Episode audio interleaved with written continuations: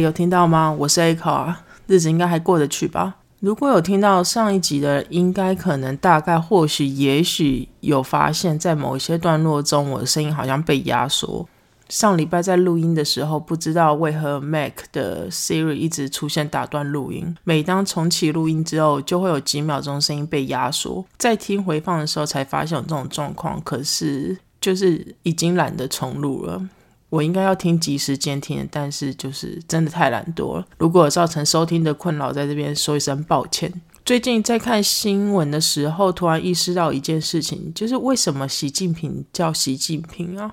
是不是有些人觉得黑人问号这是什么烂问题？我我不是要讨论什么姓名学啊，或是玄学，单纯就是。对于为什么习近平会被叫习近平感到好奇而已，因为美国人的名字都是名字放在前面，姓氏放在后面嘛。所以像王建民就是全民王，陈金峰就是金峰券。那为什么习近平叫习近平而不是晋平习？部分美国朋友在讲到习近平的时候，都会叫习近平为平。我一开始都想说，应该是他们搞不清楚哪个音是他的姓氏吧，所以才会一直叫他平。一直到最近，我才逐渐意识到这件事情，就是美国的新闻媒体都叫习近平为习习近平，那问题就产生，那为什么王建民跟陈金峰会是签名网跟金峰券呢？我要先说这个问题，我并没有找到正确的答案。为了找到可能的答案，我顺便查了台湾、香港、中国的一些政治人物的名字。基本上台面上的人物都是姓氏放在前面，例如蔡英文、陈建仁、嗯胡锦涛、耿爽都是名字直接念。香港的部分，我查了前任和现任的行政长官的名字念法，就有比较不同。像梁振英有两种念法。一种就是粤语的发音两纯音，或是西歪浪。那林郑月娥则是被称为 Carrie Long。现任的香港行政长官李家超大致可以归纳成三种念法：一种是 John 雷家秋，第二种是雷家秋，然后括弧 John 雷，然后第三种是 John 雷。我试着粗浅的归纳结论，我认为这种代表一个国家的政治人物，是因为有他。辨别性的，当某一个人代表某个国家的某个位置的人物的时候，这时候新闻媒体为了保持它的辨别性，不会因为语言或是任何原因造成它的辨别性降低，这时候就会沿用该人物原母语的名称。其他一般老百姓就比较没有这种辨别辨识的问题，所以就会跟王建民一样被称为全民王。至于香港称呼会有那么多种，我想应该也是尊重他们。的称呼，毕竟在香港还是有很多人都拥有扬名，也也都用扬名走跳江湖几十年，应该就是看个人习惯或是当地人习惯如何称呼他们而定。其实我不知道我的乱归纳是不是正确的。如果有知道为什么新闻媒体会这样子区别人民的称呼，或是有其他不同的想法，都欢迎和我分享跟讨论。我觉得语言真的是件很麻烦的东西，有很多不同的美感要注意。比如说中文就没有时态单复数性别，或是没有像英文这么复杂，在转换成英文的时候。常常需要特别提醒自己要多注意这些问题。又比如说，中文的数字是个十百千万十万百万这样子一这样子一直念下去。那念数字的时候，只需要把数字放进放进去念出来就好了。英文则是有 thousand million billion 要这样子转换。那法文就更麻烦。比如说十一到十六就是 ons 啊 dos 啊，一直到 says 啊这样子。但是十七就是十加七 this say。那二十到六十都是十位数加个位数，就比较类似像英文的的念法。比如说二十一就是二十跟一就翻 down，那到了七十就变成六十加十，就是六十是刷送，十是 this 嘛，所以七十就是刷送 this，七十六就是刷送 this，就是六十加十六。那七十七就是刷送 this set，就是六十加十加七。那八十跟九十就是另外一个世界，八十是四个二十。got f u n 那九十是四个二十跟十，got f u n this。听到这边有没有觉得法国人到底在搞什么鬼的感觉？我当初学法文的时候，老师要求我们用法文念出我们自己的电话号码。我老实说，当时真的超级无敌开心，我的手机号码没有七十以上的数字，因为真的有够难记。去法国玩的时候，一开始都会问店员说：“嘿，这东西多少钱啊？”到后来根本就放弃，就觉得算了，我不要买东西好了。因为我的脑子一听到数字，立刻宕机，到出现蓝画面那种那种感觉。我一直对于欧美语言的数字时态、性别那么复杂感到不理解，为什么做人不能简单一点啊？人生就已经够难了啊，何苦要为难自己啊？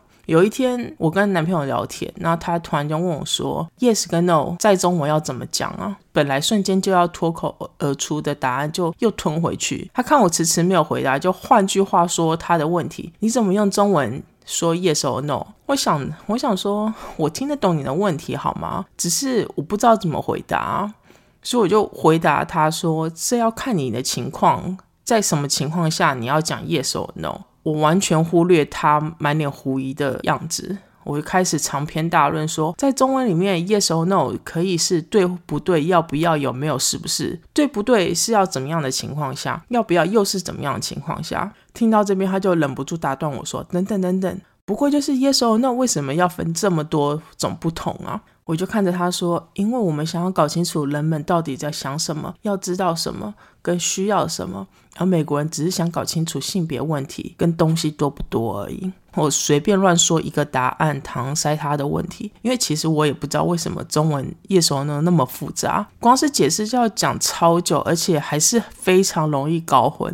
因为中文是我的母语，所以我根本就不觉得要怎么区别，要不要有没有，是不是对不对，会是一件很困难的事情。但是显而易见，这件事情真的超级无敌复杂，所以我真的觉得，好，我错了。任何一种语言都有它复杂的地方，就是我觉得我真的错怪英文跟法文，因为就是我自己没有学好，然后就在那边乱抱怨。其实我连中文都解释不清楚啊，我到底有什么资格批评其他语言呢？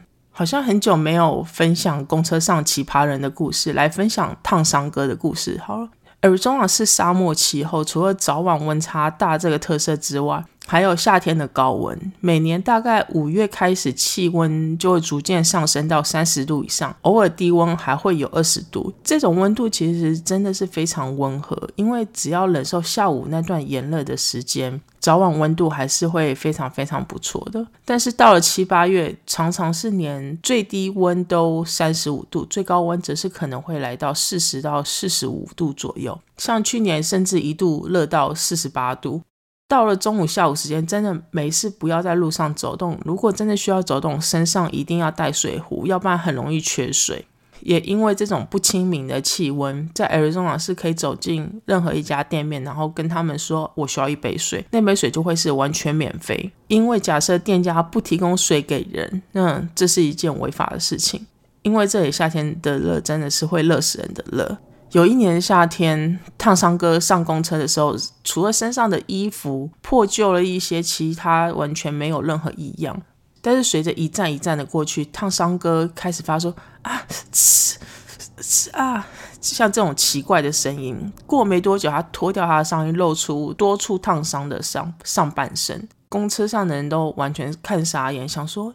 你到底什么时候烫伤？跟怎么烫伤的？有一名看起来是学生的年轻男子开口问了烫伤哥说：“哎，你需要帮忙吗？”烫伤哥只是摇摇头，然后继续发发出那种啊呲那种很痛的声音。另外一名中年男子问烫伤哥说：“这是刚刚烫伤的吗？你需要水冲身体吗？”烫伤哥继续摇头，然后一样发出痛的声音。接着有一名大妈连珠炮的说。哎，你真的不需要帮忙吗？你的身体看起来很糟糕哎，你是刚刚烫伤的吗？怎么一副没有损伤啊？需要帮你报警或是通知其他人吗？烫伤如果不及时处理，你可能会受到其他感染，让你的状况更糟糕，你知道吗？你不能什么都不做啊！你要你要不要做些什么事情啊？烫伤哥一边发出痛的声音，一边说啊，啊，我我需要打电话。第一个开口问烫伤哥需不需要帮忙的那个年轻男子，就让烫伤哥给他电话号码，他可以帮忙烫伤哥打电话求救。烫伤哥连续打了三个电话，才终于找到有人接电话，又费了一番功夫才说明清楚自己人在哪里。